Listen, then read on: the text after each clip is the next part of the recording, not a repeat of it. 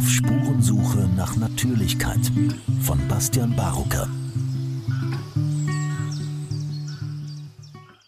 Die Psychologie des Totalitarismus.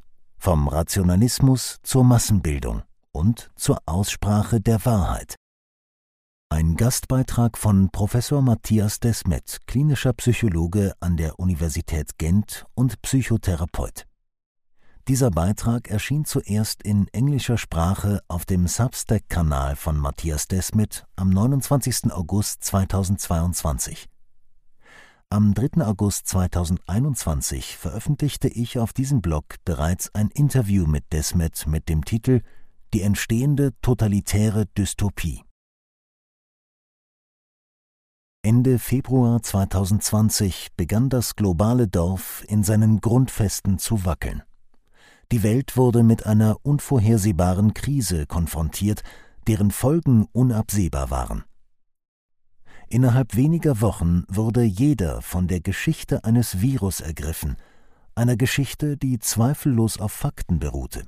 Aber auf welchen? Einen ersten Blick auf die Fakten haben wir durch Aufnahmen aus China erhascht. Ein Virus zwang die chinesische Regierung, drakonische Maßnahmen zu ergreifen. Ganze Städte wurden unter Quarantäne gestellt, neue Krankenhäuser wurden eilig gebaut und Personen in weißen Anzügen desinfizierten öffentliche Räume.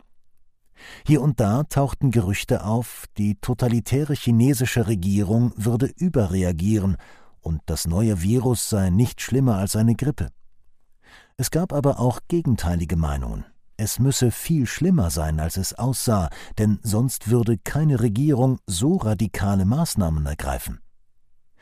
Zu diesem Zeitpunkt fühlte sich alles noch weit weg von unseren Küsten an, und wir nahmen an, dass die Geschichte es uns nicht erlaubte, das volle Ausmaß der Tatsachen zu beurteilen. Bis zu dem Zeitpunkt, als das Virus in Europa ankam. Da begannen wir selbst Infektionen und Todesfälle zu registrieren. Wir sahen Bilder von überfüllten Notaufnahmen in Italien, Konvois von Armeefahrzeugen, die Leichen transportierten, Leichenhallen voller Särge. Die renommierten Wissenschaftler des Imperial College sagten zuversichtlich voraus, dass das Virus ohne die drastischsten Maßnahmen mehrere Millionen Menschenleben fordern würde.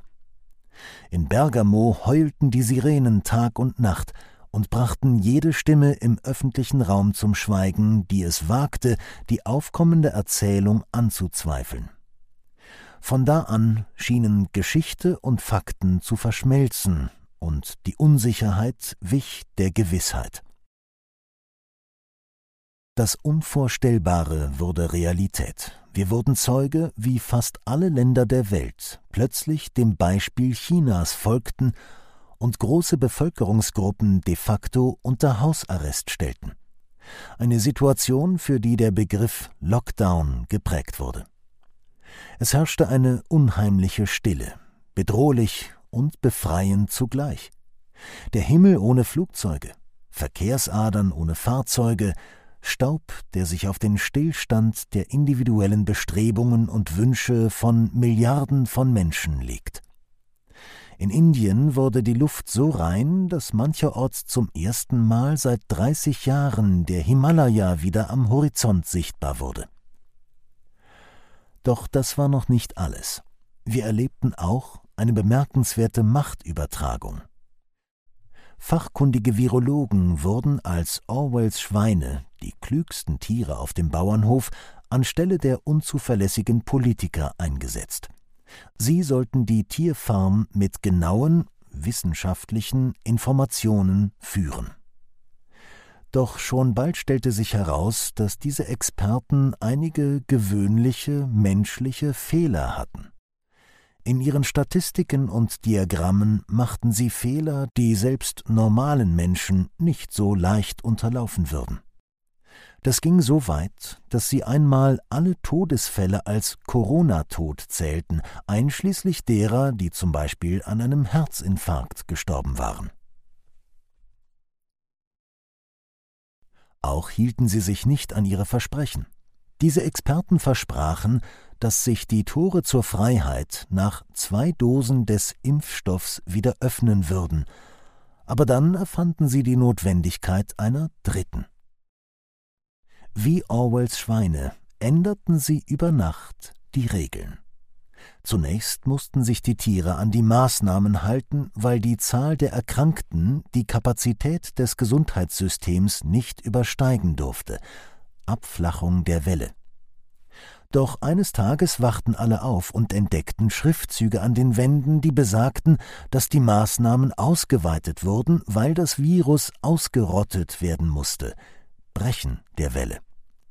Schließlich wurden die Regeln so oft geändert, dass nur noch die Schweine sie zu kennen schienen, und selbst die Schweine waren sich nicht so sicher. Einige Leute begannen einen Verdacht zu hegen.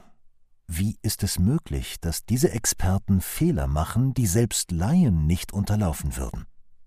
Sind das nicht die Wissenschaftler, die uns auf den Mond gebracht und uns das Internet geschenkt haben?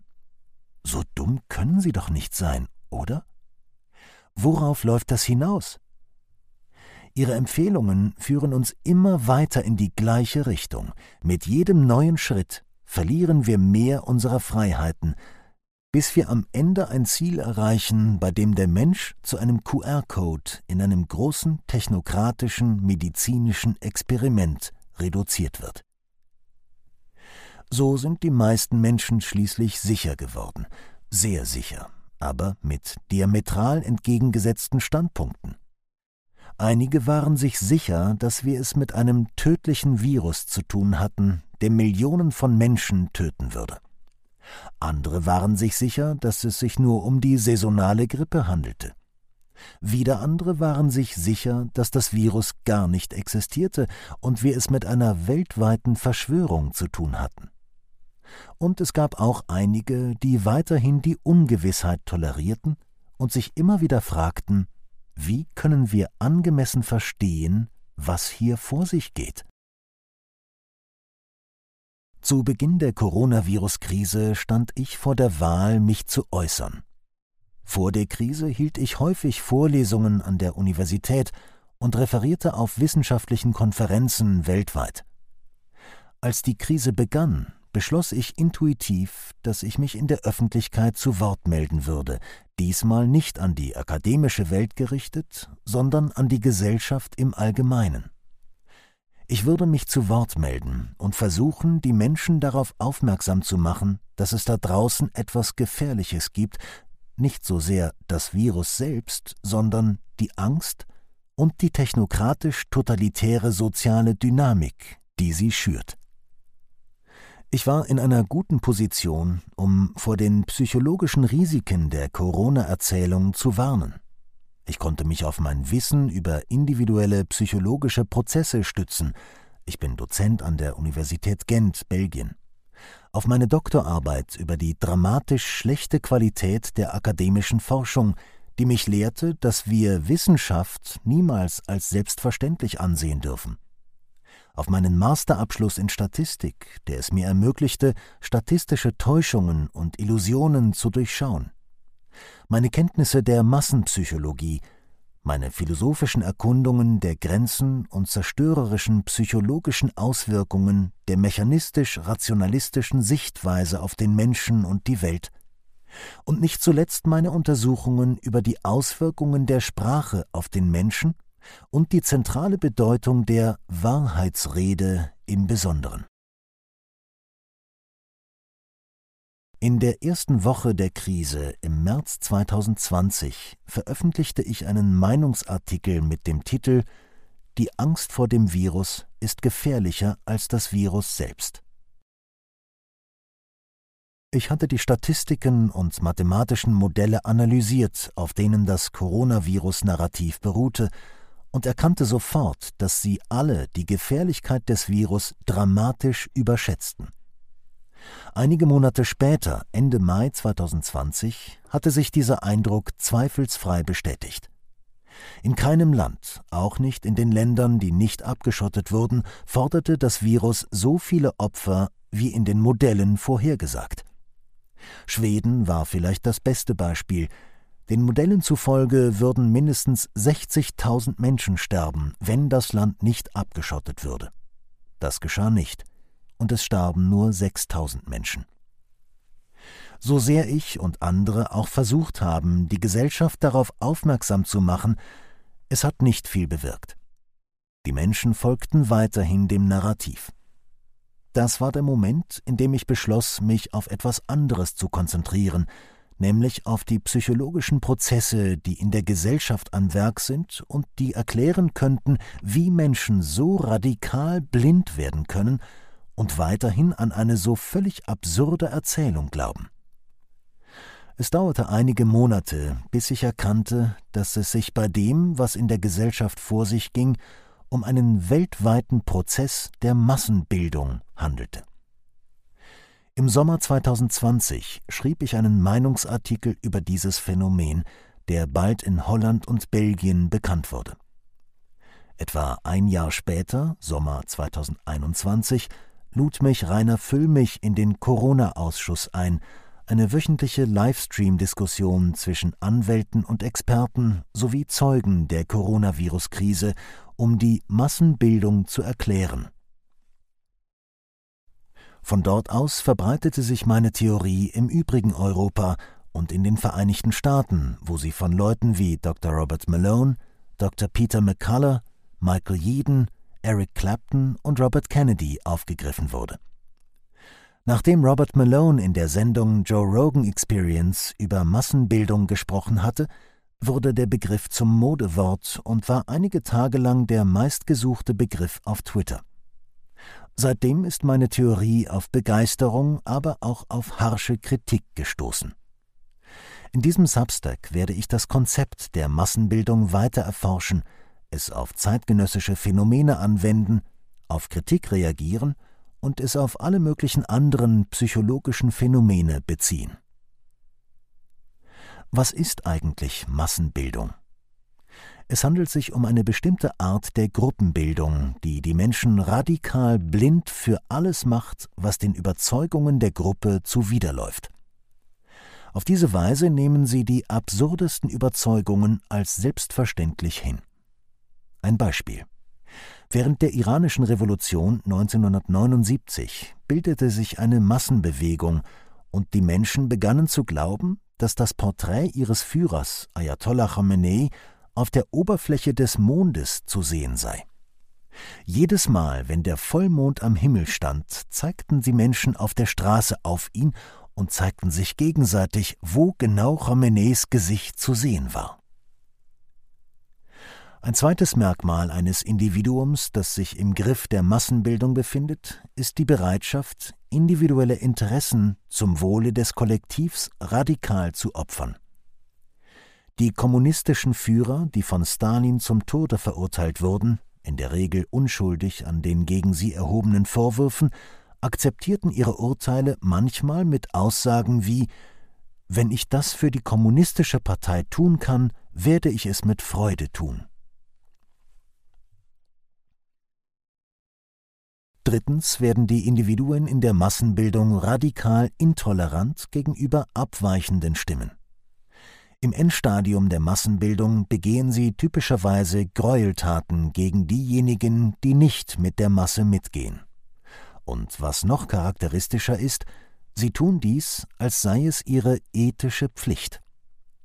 Um noch einmal auf die Revolution im Iran einzugehen, ich habe mit einer iranischen Frau gesprochen, die mit eigenen Augen gesehen hat, wie eine Mutter ihren Sohn beim Staat anzeigte, und ihm mit ihren eigenen Händen die Schlinge um den Hals legte, als er auf dem Schafott saß.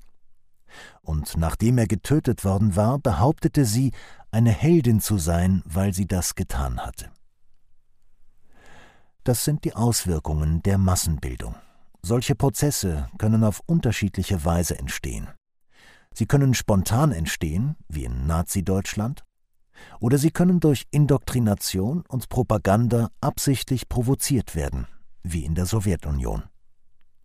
Wenn er jedoch nicht ständig durch Indoktrination und Propaganda, die über die Massenmedien verbreitet wird, unterstützt wird, ist er in der Regel nur von kurzer Dauer und entwickelt sich nicht zu einem vollwertigen totalitären Staat.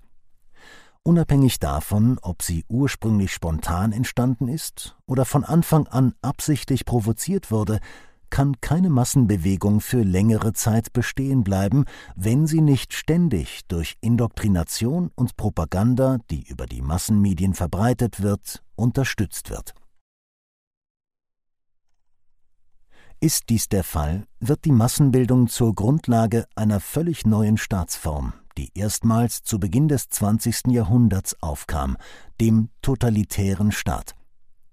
Diese Art von Staat hat eine äußerst zerstörerische Wirkung auf die Bevölkerung, weil er nicht nur den öffentlichen und politischen Raum kontrolliert, wie es klassische Diktaturen tun, sondern auch den privaten Raum. Letzteres kann er tun, weil er über eine riesige Geheimpolizei verfügt, jenen Teil der Bevölkerung, der sich in der Gewalt der Massenbildung befindet und fanatisch an die von der Elite über die Massenmedien verbreiteten Erzählungen glaubt. Auf diese Weise beruht der Totalitarismus immer auf einem diabolischen Pakt zwischen den Massen und der Elite. Siehe Hannah Arendt Elemente und Ursprünge totalitärer Herrschaft. Ich schließe mich einer Intuition an, die Hannah Arendt 1951 formulierte. In unserer Gesellschaft entsteht ein neuer Totalitarismus nicht ein kommunistischer oder faschistischer Totalitarismus, sondern ein technokratischer Totalitarismus. Ein Totalitarismus, der nicht von einem Bandenführer wie Stalin oder Hitler angeführt wird, sondern von stumpfen Bürokraten und Technokraten. Wie immer wird ein gewisser Teil der Bevölkerung Widerstand leisten und nicht der Massenbildung zum Opfer fallen. Wenn dieser Teil der Bevölkerung die richtigen Entscheidungen trifft, wird er am Ende siegreich sein. Trifft er die falschen Entscheidungen, wird er untergehen. Um zu erkennen, was die richtigen Entscheidungen sind, müssen wir von einer tiefgreifenden und genauen Analyse der Natur des Phänomens der Massenbildung ausgehen. Wenn wir dies tun, werden wir klar erkennen, was die richtigen Entscheidungen sind, sowohl auf strategischer als auch auf ethischer Ebene. Das ist es, was mein Buch die Psychologie des Totalitarismus darstellt, eine historisch-psychologische Analyse des Aufstiegs der Massen in den letzten paar hundert Jahren, der zur Entstehung des Totalitarismus führte. Die Coronavirus-Krise kam nicht aus heiterem Himmel. Sie reiht sich ein in eine Serie von zunehmend verzweifelten und selbstzerstörerischen gesellschaftlichen Reaktionen auf Objekte der Angst. Terroristen, globale Erwärmung, Coronavirus. Wann immer ein neues Objekt der Angst in der Gesellschaft auftaucht, gibt es nur eine Antwort verstärkte Kontrolle. Der Mensch kann jedoch nur ein bestimmtes Maß an Kontrolle ertragen. Zwangskontrolle führt zu Angst und Angst führt zu noch mehr Zwangskontrolle. Auf diese Weise gerät die Gesellschaft in einen Teufelskreis, der unweigerlich zum Totalitarismus, das heißt zu extremer staatlicher Kontrolle führt und in der radikalen Zerstörung sowohl der psychischen als auch der physischen Integrität der Menschen endet. Wir müssen die gegenwärtige Angst und das psychologische Unbehagen als ein Problem an sich betrachten. Ein Problem, das sich nicht auf einen Virus oder ein anderes Bedrohungsobjekt reduzieren lässt. Unsere Angst hat ihren Ursprung auf einer ganz anderen Ebene, nämlich dem Scheitern der großen Erzählung unserer Gesellschaft.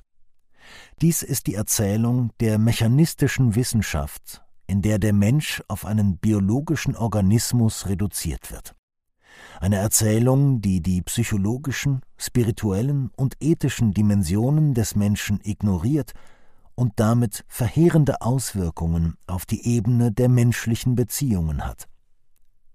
Etwas in diesem Narrativ führt dazu, dass sich der Mensch von seinem Mitmenschen und von der Natur isoliert.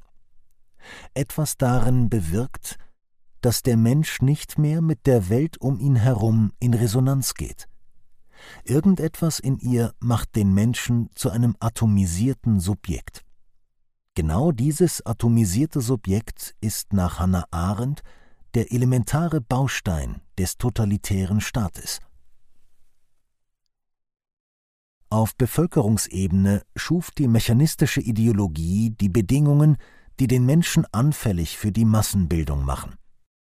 Sie trennte die Menschen von ihrer natürlichen und sozialen Umwelt, schuf Erfahrungen radikaler Sinn- und Ziellosigkeit im Leben und führte zu einem extrem hohen Maß an sogenannter freischwebender Angst, Frustration und Aggression, das heißt Angst, Frustration und Aggression, die nicht mit einer mentalen Repräsentation verbunden sind. Angst, Frustration und Aggression, bei denen die Menschen nicht wissen, worüber sie sich ängstlich, frustriert und aggressiv fühlen. In diesem Zustand werden die Menschen anfällig für Massenbildung.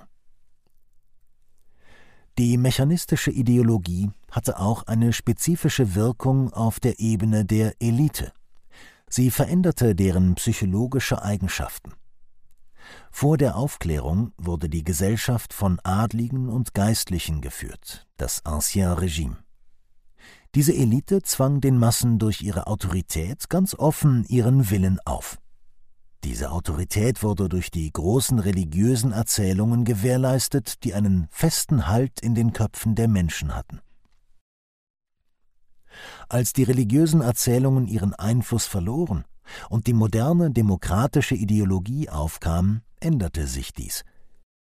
Die Führer mussten nun von den Massen gewählt werden und um von den Massen gewählt zu werden, mussten sie herausfinden, was die Massen wollten und es ihnen mehr oder weniger geben. So wurden die Führer tatsächlich zu Gefolgsleuten. Diesem Problem wurde auf eine ziemlich vorhersehbare, aber schädliche Weise begegnet. Wenn die Massen nicht befehligt werden können, muss man sie manipulieren. Das ist die Geburtsstunde der modernen Indoktrination und Propaganda, wie sie in den Werken von Leuten wie Lippmann, Trotter und Bernet beschrieben wird. Wir werden uns mit den Werken der Gründerväter der Propaganda befassen, um die gesellschaftliche Funktion und die Auswirkungen der Propaganda auf die Gesellschaft vollständig zu erfassen. Indoktrination und Propaganda werden gewöhnlich mit totalitären Staaten wie der Sowjetunion, Nazi-Deutschland oder der Volksrepublik China in Verbindung gebracht. Es lässt sich jedoch leicht zeigen, dass Indoktrination und Propaganda seit Beginn des 20. Jahrhunderts auch in praktisch allen demokratischen Staaten weltweit ständig eingesetzt wurden. Neben diesen beiden werden wir noch andere Techniken der Massenmanipulation beschreiben, wie zum Beispiel die Gehirnwäsche, und die psychologische Kriegsführung. In der heutigen Zeit hat die explosionsartige Verbreitung von Massenüberwachungstechnologien zu neuen und bisher unvorstellbaren Mitteln zur Manipulation der Massen geführt. Und die sich abzeichnenden technologischen Fortschritte versprechen eine völlig neue Reihe von Manipulationstechniken, bei denen der Geist durch technische Geräte, die in den menschlichen Körper und das Gehirn eingesetzt werden, materiell manipuliert werden. Zumindest ist das der Plan. Es ist noch nicht klar, inwieweit der Verstand kooperieren wird. Der Totalitarismus ist kein historischer Zufall. Er ist die logische Konsequenz des mechanistischen Denkens und des wahnhaften Glaubens an die Allmacht der menschlichen Rationalität. Als solches ist der Totalitarismus ein entscheidendes Merkmal der Aufklärungstradition. Mehrere Autoren haben dies postuliert, aber es wurde noch keiner psychologischen Analyse unterzogen. Ich habe mich entschlossen, diese Lücke zu schließen und deshalb die Psychologie des Totalitarismus geschrieben. Es analysiert die Psychologie des Totalitarismus und ordnet sie in den breiteren Kontext der sozialen Phänomene ein, zu denen sie gehört. Mit diesem Buch möchte ich mich nicht auf das konzentrieren, was üblicherweise mit Totalitarismus assoziiert wird, Konzentrationslager, Indoktrination, Propaganda, sondern auf die umfassenderen kulturgeschichtlichen Prozesse, aus denen der Totalitarismus hervorgeht. Dieser Ansatz ermöglicht es uns, uns auf das Wesentliche zu konzentrieren, die Bedingungen, die uns in unserem täglichen Leben umgeben und unter denen der Totalitarismus Wurzeln schlägt, wächst und gedeiht. Letztlich geht es in meinem Buch um die Möglichkeiten, einen Ausweg aus der gegenwärtigen kulturellen Sackgasse zu finden, in der wir festzustecken scheinen. Die sich zuspitzenden sozialen Krisen zu Beginn des 21. Jahrhunderts sind Ausdruck eines grundlegenden psychologischen und ideologischen Umbruchs, einer Verschiebung der tektonischen Platten, auf denen eine Weltanschauung ruht. Wir erleben den Moment, in dem sich eine alte Ideologie ein letztes Mal an der Macht erhebt, bevor sie zusammenbricht. Jeder Versuch, die gegenwärtigen sozialen Probleme, wie auch immer sie aussehen mögen, auf der Grundlage der alten Ideologie zu beheben, wird die Dinge nur noch schlimmer machen. Man kann ein Problem nicht mit der gleichen Denkweise lösen, die es geschaffen hat. Die Lösung für unsere Angst und Unsicherheit liegt nicht in der Zunahme der technologischen Kontrolle. Die eigentliche Aufgabe, vor der wir als Einzelne und als Gesellschaft stehen, besteht darin, ein neues Menschen- und Weltbild zu entwerfen, eine neue Grundlage für unsere Identität zu finden, neue Prinzipien für das Zusammenleben mit anderen zu formulieren – und eine zeitgemäße menschliche Fähigkeit wiederzuerlangen, das Aussprechen der Wahrheit. Auf Spurensuche nach Natürlichkeit, ein Blog von Bastian Barocker. Liebe Zuhörer, sollte Ihnen dieser Podcast wertvoll erscheinen, freue ich mich über Spenden. Nur mit finanzieller Unterstützung kann ich weiterhin Veröffentlichungen ermöglichen. Herzlichen Dank.